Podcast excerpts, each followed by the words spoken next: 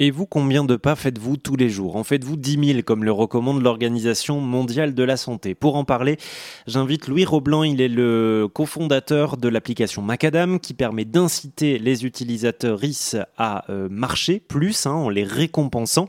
Macadam qui a lancé une étude qui classe les villes françaises selon euh, leur nombre de pas. Bonjour Louis. Bonjour. Alors, est-ce que vous pouvez nous, parler de cette étude? D'abord, euh, quels, sont les, quels sont les résultats? On, est où sur euh, les villes qui marchent le plus en France? Ouais, donc du coup, on a, donc, on a une application qui paye nos utilisateurs pour marcher, et donc de fait, on, connaît le, nombre de pas réalisés par jour par nos utilisateurs.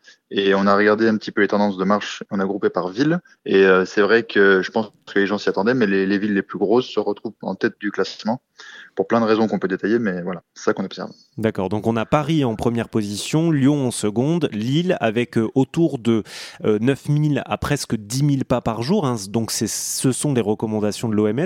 Euh, quelles sont les raisons pour lesquelles ces trois villes se retrouvent au top? Ouais, il y a plusieurs raisons. quatre principales. Premièrement, c'est des villes compactes et denses. Deuxièmement, il y a un réseau de transport en commun un peu plus développé. Troisièmement, il y a beaucoup d'activités physiques telles que des parcs où les, gens font beaucoup d'activités physiques. Et quatrièmement, il y a beaucoup d'activités culturelles qui incluent la marche. Quand vous dites euh, les transports en commun développés, ça, ça favorise la marche notamment? Bien sûr, parce que quand on, prend un, transport en commun, des fois on peut enchaîner plusieurs types de transports en commun, métro, bus, etc. Dans le métro, ça inclut un petit peu de, ça inclut de la marche. Là où la voiture, en général, on, on sort de chez soi, on prend la voiture, on se gare juste devant le lieu où on, avait, on devait aller.